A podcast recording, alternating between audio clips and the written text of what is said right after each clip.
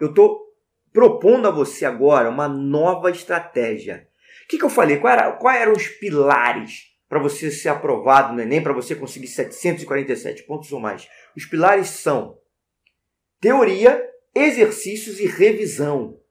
O que eu estou propondo é que você junte esses três pilares em um só. Exercícios. Exercícios. Aí você fala, ah, não, mas isso é doideira. Como é que eu vou conseguir fazer 747 pontos sem ver nenhuma teoria? Você vai estar vendo a teoria através de exercícios. Ah, mas pô, como é que eu vou revisar? Meu amigo, você vai estar fazendo os mesmos exercícios que você selecionou. Você vai estar revisando todo aquele conteúdo diversas vezes. Aí você pensa, ah, isso não vai ser possível, não vai ser possível? Não vai ser possível, não? Então se liga só numa parada que eu vou te falar agora. Olha só.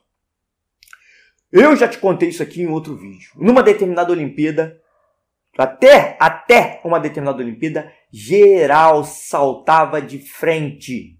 Todo mundo ia lá, corria e saltava com a barriga para baixo. Até que chegou uma determinada pessoa que tinha um problema de coluna. E ele simplesmente revolu revolucionou todo o salto em altura até então, porque ele conseguiu ganhar medalha, mesmo com problema na coluna. Não sei realmente se foi ouro, mas ele conseguiu. E aí, meu amigo? Um atleta olímpico com problema na coluna revolucionou porque saltou de costas. É o que eu estou propondo para você. Você vai fazer tudo por meio de exercícios. E não é só fazer o exercício de uma maneira que você sempre fez, é óbvio, que senão todo mundo já tinha feito. É isso que eu estou querendo dizer para você. Você tem que aprender a fazer uns exercícios de uma forma que você vai ser aprovado, de uma forma que você vai conseguir 747 pontos. Não adianta acreditar que fazendo as mesmas coisas que você já fez, isso é batido, você vai ter resultados diferentes. Não vai. Não vai. Você só vai ter resultado diferente se você mudar a forma que você estuda. E por que, que é que você tem essa bendita dificuldade em matemática, hein? Já parou a pensar? Por que, que tem pessoas que mandam tão bem e você não manda tão bem?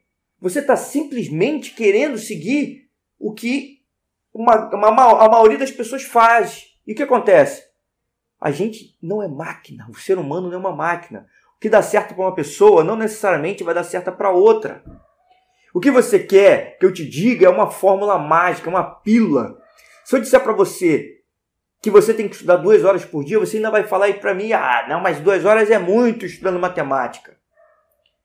Você vai querer que eu te dê uma fórmula de 10 minutos. Eu ainda não conheço essa tecnologia, se eu descobrir eu te falo. Mas o que acontece é o seguinte, independente do tempo que você estude, na prova do Enem, você vai ter que estar cinco horas ali se dedicando. Tá ligado? Não é tão simples não. Então, prepare-se do jeito adequado. Escolha a melhor estratégia. E aí eu tô falando esse bando de teoria aqui para você e você está se perguntando, mas como aplicar isso na prática? E o que, que é fazer um exercício da maneira correta? Então, olha só, presta atenção. Você, ao fazer um exercício, e você, eu estou considerando que você é uma pessoa que tem muita dificuldade em matemática, matemática. Você tem dificuldade com matemática, eu imagino. Então o que acontece?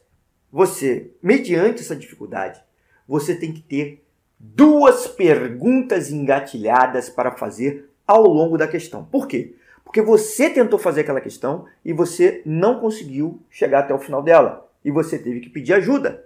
Você teve que ver como outras pessoas fizeram. Ótimo. Então, quando você estiver vendo ou estudando como se faz aquela questão, você não pode ser passivo. O que é ser passivo? É se preocupar somente com a resposta, se preocupar somente com a forma que aquela pessoa vai fazer aquela questão. A primeira pergunta que você tem que se fazer é: por quê? Por que as coisas são como são? Por que, que esse indivíduo que está resolvendo a questão está utilizando isso essa forma? Por que, que ele está fazendo isso? Essa é a primeira pergunta. Você tem que se sentir interessado em entender o porquê. Essa é a primeira ideia. A segunda ideia e a segunda pergunta é o e se? E se fosse diferente? E se fosse outro valor. E se fosse uma circunferência em vez de um quadrado? O que, aconteceria na questão? Você tem que se perguntar nisso, nessas questões. Vamos lá, vamos pegar um exemplo aqui, tá? Vamos pegar uma questãozinha lá de regra de 3. Por exemplo, vou dar um exemplo aqui, estou elucubrando. E você pega a sua questãozinha de regra de 3 e começa a fazer. A questão de regra de 3 lá, e você encontra uma série de dificuldades. O que você tem que fazer? Você tem que interagir com a questão. Você tem que interagir. E se. Não, primeiro por quê? Por que, que eu tenho que fazer isso? Por que, que eu tenho que montar essa, essa, essa tabela? Eu tenho que organizar os valores? Por que, que as setas têm, estão na mesma direção ou não? Ou seja, traduzindo para uma questão de regra de três, por que, que essas grandezas são diretamente proporcionais? Ou por que, que elas são inversamente proporcionais? E se não fossem? E se fossem diretamente proporcionais? E se eu utilizasse outros valores? O que aconteceria? A todo momento, você fazendo isso, com os exercícios, isso já vai te dando um entendimento maior. Mesmo que você não tenha as respostas naquele momento. Você não tem essas respostas, mas você anota essas perguntas. Anota. Porque com o passar do tempo, essas perguntas vão sendo respondidas. E isso vai te dando um entendimento muito maior do conteúdo, vai te dando um entendimento muito maior da matemática como um todo.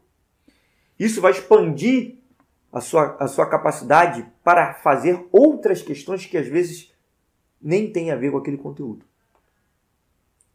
Então essa é uma das dicas que eu dou. Agora, uma outra dica que eu dou também que é extremamente valiosa é o seguinte: como que você vai escolher os exercícios que você vai fazer? Existem alguns critérios para você escolher os exercícios. Os exercícios que vão ser os exercícios chaves que você vai ter que refazê-los várias e várias vezes. O primeiro critério é o seguinte: é o exercício que você sabe que vai cair no Enem, você sabe que aquele exercício é recorrente e você tem muita dificuldade. Bom, primeiro, como é que você vai saber que aquele exercício é recorrente? E como é que você vai saber se você tem muita dificuldade ou não? Bom, olha só. Primeiro, se for um exercício do ensino fundamental, se estiver um exercício que cai no Enem, que seja do ensino fundamental, então é importante que você domine. Essa é a primeira regra que eu te dou. Então, dos exercícios que você que caem no Enem, que são do ensino fundamental, e você tem mais dificuldade, você vai ter que pegar ele e colocar nas suas questões que você selecionará para fazer várias e várias vezes. Além disso, além disso, você vai tender a escolher as questões mais complexas, as questões mais abrangentes. Vou dar um exemplo. Uma questãozinha de regra de 3. Existe a regra de 3 direta e a regra de 3 inversa. Então, se você só faz exercícios de regra de 3 direta, ou seja, onde as grandezas são diretamente proporcionais, quando chegar a grandezas que sejam inversamente proporcionais, você não vai conseguir analisar. Então, por que não fazer um exercício de regra de 3 o mais completo possível e refazê-lo, ou deixar eles ali para você refazer, até você tiver total capacidade de acertar? Então, por que não fazer exercício de regra de 3 composta? Ah, mas caiu pouco o neném, nunca caiu. Mas com aquilo ali você consegue matar qualquer regra de 3. Isso é um critério que eu utilizo.